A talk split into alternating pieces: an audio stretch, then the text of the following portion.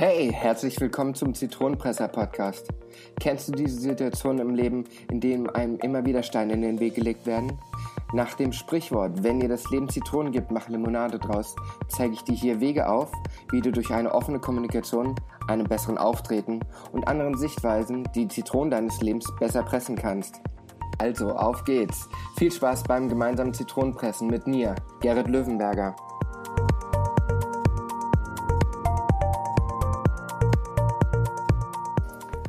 Hallihallo und herzlich willkommen, ihr Zitronenpresser da draußen. Ich freue mich, dass ihr auch dieses Mal wieder dabei seid.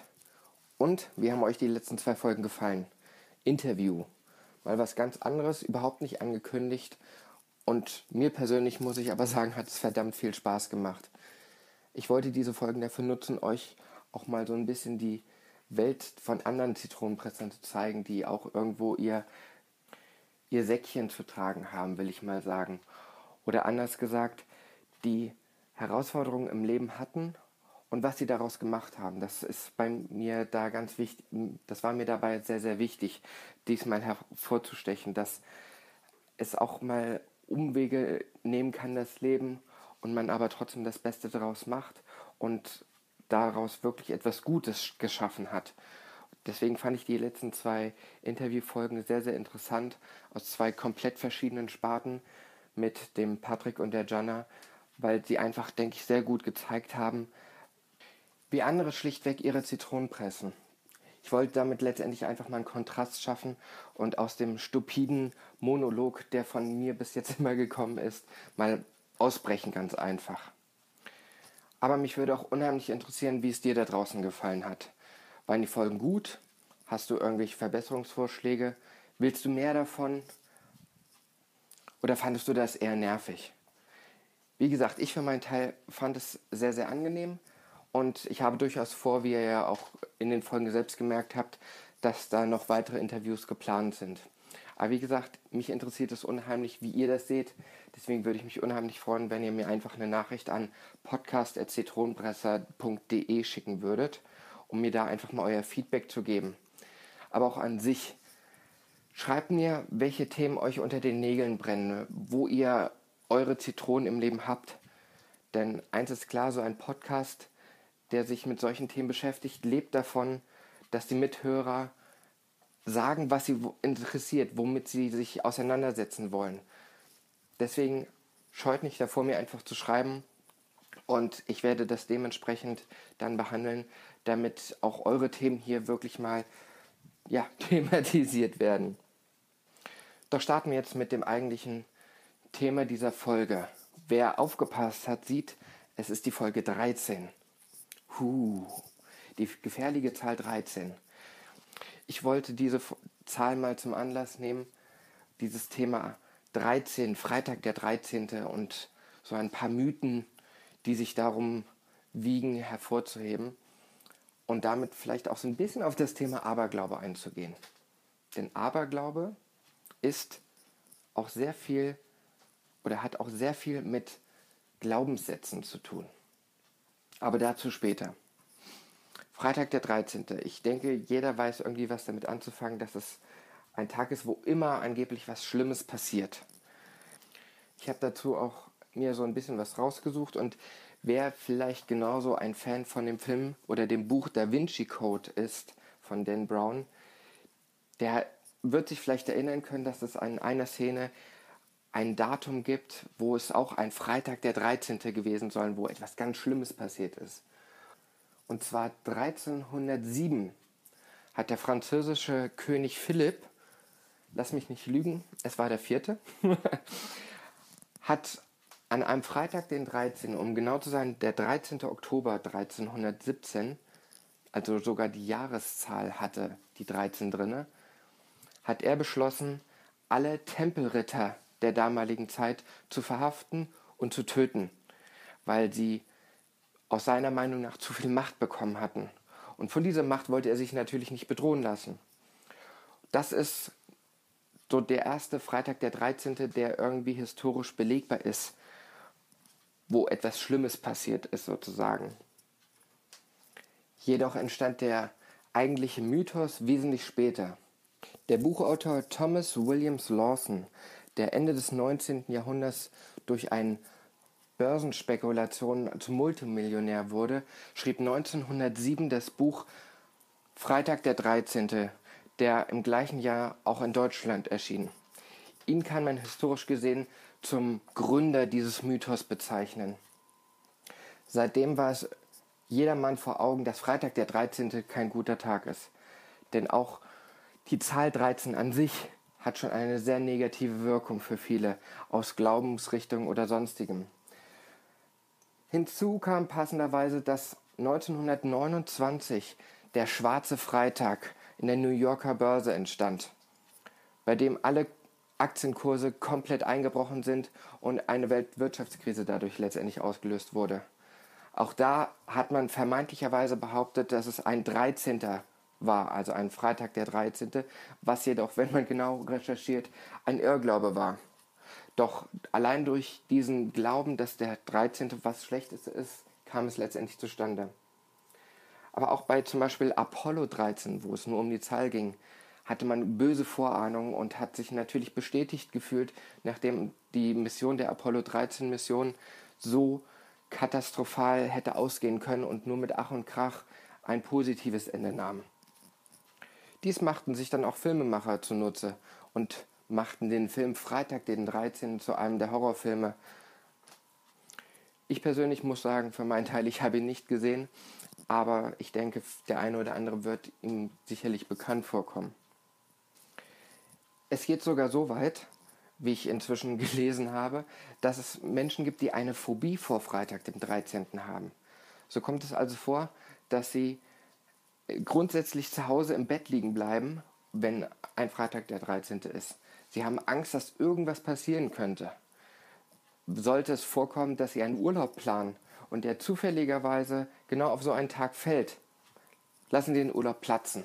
Oder sollten Sie so schlau sein und es nicht vorher merken, treten Sie den Urlaub gar nicht erst an. Wie diese Phobie lautet, werde ich in die Shownotes packen, aber bitte habt Verständnis. Dieses Wort werde ich mir nicht antun, versuchen auszusprechen. Es ist wieder so ein totaler Zungenbrecher. Was aber vielleicht an dieser Stelle ganz wichtig ist.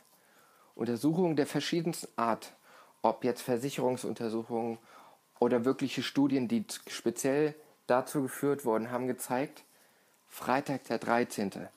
ist kein schlimmerer Tag als alle anderen auch. Unfallstatistiken und alles Mögliche belegen, es passiert nicht mehr und auch nicht weniger am Freitag der 13. Doch an der Stelle kann man auch mal sehen, wie sehr dieses Thema die Menschheit beschäftigt, dass sogar Studien nur speziell dazu durchgeführt werden. Doch wie gesagt, es ist nicht so, wie alle immer meinen. Man kann also zusammenfassen, dass es wirklich ein Mythos ist, der sich nicht bewahrheitet, der durch Vorahnung, Aberglaube entstanden ist und durch verschiedene Sachen immer wieder untermauert wurde, dass die 13 oder Freitag der 13. nichts Positives haben. Es ist aber etwas, was man sich einbläut, was man sich einredet, wie Glaubenssätze zum Beispiel. Doch man kann den Spieß auch umdrehen. Ich kenne genug Leute, wie zum Beispiel meine Partnerin, 13, das ist ihre Glückszahl. Wenn Freitag der 13 ist, steht sie auf und sagt, heute passiert was Gutes. Sie dreht den Spieß also genau um. Und genauso kann man das auch mit Glaubenssätzen machen. Denn Glaubenssätze, ich weiß nicht, ob ihr genau wisst, was es damit auf sich hat. Das sind diese Sätze, die man zu sich selbst immer wieder sagt. Ich bin nicht gut. Oder ich kann das nicht. Oder ich bin nicht gut genug dafür, für welche Situation auch immer. Oft können wir gar nichts für diese Glaubenssätze. Sie sind anerzogen, antrainiert von Eltern, von Freunden, von Arbeitgebern, woher auch immer. Denn leider ist es so, dass oft nur das Negative hervorgehoben wird und positive Aspekte von einer Persönlichkeit unten runterfallen. Doch genauso wie Aberglauben zu Freitag dem 13 kann man auch Glaubenssätze anpassen. Diese negativen Glaubenssätze begegnen mich auch oft in Coachings, wo Leute es nicht schaffen, fünf positive Dinge über sich aufzuzählen, weil ihnen immer erst die negativen Sachen einfallen. Das ist der Punkt, wo ich mich wirklich dann hinsetze und sage, okay, jetzt arbeiten wir das mal auf. Was sind deine positiven Vorzüge? Und ich merke immer wieder, dass es unheimlich schwer fällt, den, ähm, meinen Coaches, da wirklich etwas Positives zu erwähnen. Doch die Erfahrung zeigt, mit ein bisschen Fleiß und ein bisschen Augen öffnen hat jeder sehr, sehr viele positive Sachen an sich, die alle negativen Glaubenssätze alt aussehen lassen. Und dann muss man den Schalter nur umlegen. Freitag der 13. wird auf einmal zu einem Glückstag.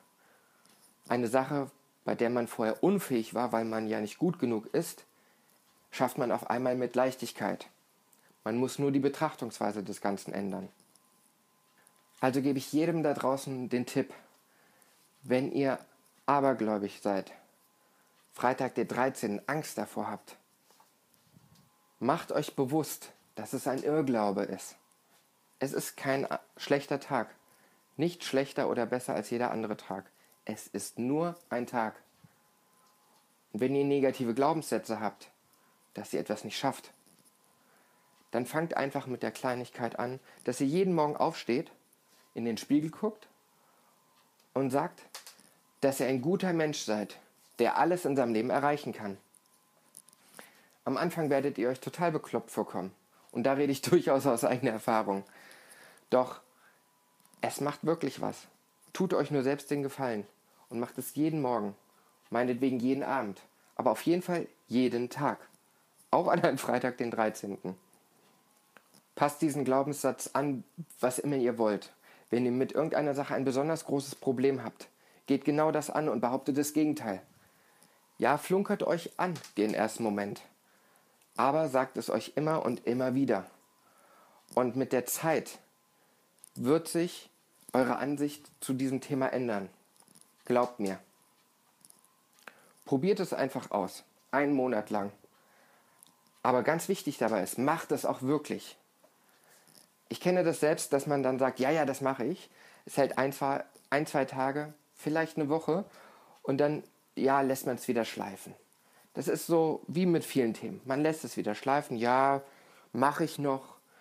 Auf einmal macht man es nicht mehr morgens, dann macht man es auf einmal nicht mehr abends und dann verläuft das Ganze. Doch dann hat das Ganze auch keinen Effekt, seine Glaubenssätze zu ändern oder sein Aberglauben zu ändern. Tut euch selbst einen Gefallen und probiert es und zieht es durch. Und wenn ihr das gemacht habt oder wenn ihr noch Starthilfe braucht für das Ganze, auch dann schreibt mir sehr gerne an podcast.zitronenpresser.de. Ich stehe euch gerne helfend beiseite oder gebe euch nochmal den einen oder anderen Tipp, wie, es, wie ihr sonst noch daran gehen könnt.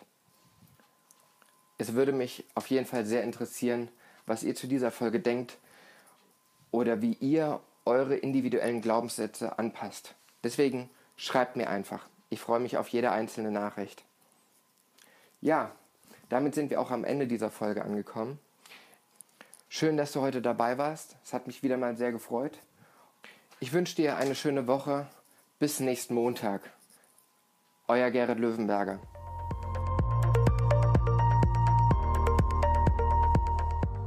Ich bin dir total dankbar, dass du dir die Folge bis zum Schluss angehört hast. Hat sie dir denn gefallen? Dann kannst du mir jetzt auch einen Gefallen machen, indem du auf iTunes gehst, mir eine 5-Sterne-Bewertung gibst und etwas Schönes dazu schreibst. Ich lese alle Bewertungen durch und bin dankbar für jede einzelne. Außerdem hilfst du mit einer guten Bewertung und einer Empfehlung an deine Freunde dabei mit, dass mehr Menschen, denen diese Infos hier auch weiterhelfen, auf diesen Podcast aufmerksam werden auf dass eine große Zitronenpresser-Community entstehen mag.